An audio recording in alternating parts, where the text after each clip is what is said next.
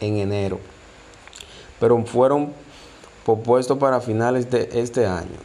El artista hará cinco funciones de la meta que haya venido todas las entradas, concierto que ofrece entre el 30 de noviembre y 3 de diciembre en el Coliseo de Puerto Rico, en San Juan y clausurara así su carrera musical.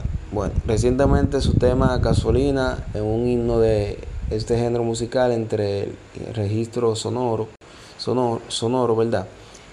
Que, que la Biblioteca del Congreso de Estados Unidos, la más grande del mundo, guarda para la posteridad.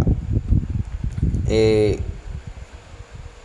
su más reciente álbum, La Leyenda Daddy, que superó los 600 millones de reproducciones en menos de un mes, cuenta con